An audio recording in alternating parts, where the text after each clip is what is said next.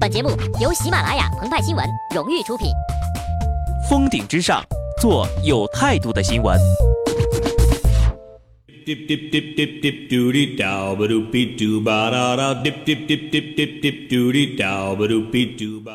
本文章转自澎湃新闻澎湃联播，听众朋友们，大家好，我是极致的小布。民以食为天，当我们各自独立的人生成长至某个阶段，绝大多数人都会经历一件事儿：天塌了。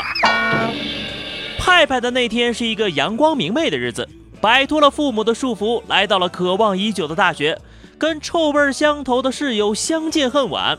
这一切的美好。直到他们走进饭菜飘香的食堂，吃下了第一口，鹏鹏他就发现了，食堂成功的击败了泡面，足以带来由生理至心理的震撼。大厨们让某些不可描述的物体混合，造成嗅觉与味觉上的巨大反差，挥洒出一幅后现代主义巨著啊！高校里面啊。学生都从五湖四海跑来，跟奇人异事相聚一谈的江湖倒也算相似。细细品味，就连生活中的饮食结构亦是相似。学生每天混迹于校园中的菊园、桃园、荔园等食堂，江湖人行走四方也得靠同福、悦来、龙门三大跨越连锁酒店解决一日三餐。所谓工欲善其事，必先利其器。念书呢，就跟练功一样，不填饱肚子怎么开始呢？然而，在很长的一段时间里，学生与食堂大厨却在这个甜的理解上没有达成一致。学生将其作为最低标准加以幻想，大厨将其作为最高标准进行实施。江湖规矩里，理解有差，拳脚相加；高校校规里，投诉了也没什么变化。于是乎，当江湖人士可以豪气地叫来深受萧峰、武松等硬汉深爱的两斤牛肉、三斤好酒套餐，在基友面前装的一手好屎，高校学子们只能跟同学们探讨：橘园的月饼炒西红柿跟李园的火果蒸蛋，到底哪一个在味觉上的探索能够稳居先锋艺术的前列呢？派派他惊呆了，我的天哪，他们的大厨都好有创意耶！正好今儿是知识产权日啊，想给他们申请专利了。哎，我上学的时候只吃过斐波那契套餐，鹏鹏就懵了，那是啥套餐呢？就是今天的套餐等于昨天的套餐加上前天的套餐。然而。世界上唯一一成不变的就是变化本身，难以想象呀！现如今呢，不少大学食堂不仅将不可描述的味道这顶大帽彻底扔掉，还摇身一变，凭借物美价廉、口味优，站上自古以来便被黑暗料理把控的夜宵大排档的巅峰。这一历史时刻发生在四月十五号的同济校园。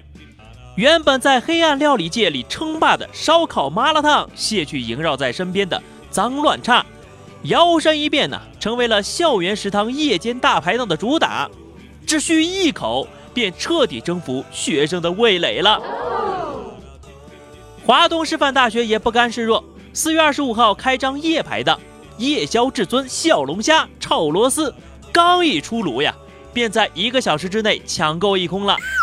拒绝十六七种香料下小火慢炖十小时的小龙虾，那就是拒绝国民老公王思聪的求婚呐！所谓国不可一日无君，人不可一日少食。吃货强则学习强，吃货进步则学校进步的道理自然深入人心。就像同济、华东师大这样点对了美食指数的大学，毕竟还是少数。还有一些一不小心点歪的，便走上了一条介于印象派与野兽派之间的新路。湖北武汉的武昌工学院显然对吃货也是非常的重视呀，但是请厨师长不要携带私货，把自己对水果的情节强行推广。该校自今年三月二十一号以来全新推出的菜品，真的让鹏鹏和派派这样的普通吃货有点欲罢不能了。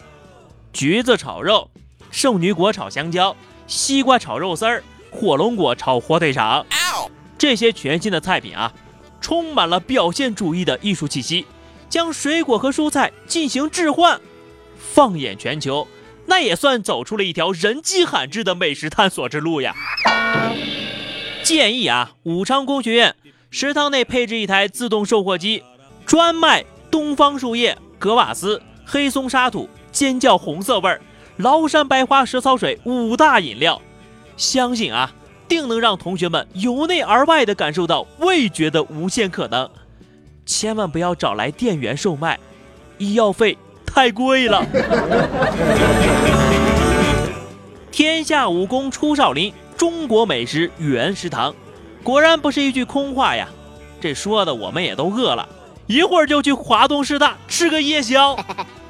派派就纳闷了呀，吃货挑食癌晚期的你也被食堂征服了？No No No，主要是便宜呀！好的，那么以上就是本期节目的全部内容了。更多新鲜资讯，敬请关注喜马拉雅澎湃新闻。我们下一餐再见吧，拜拜。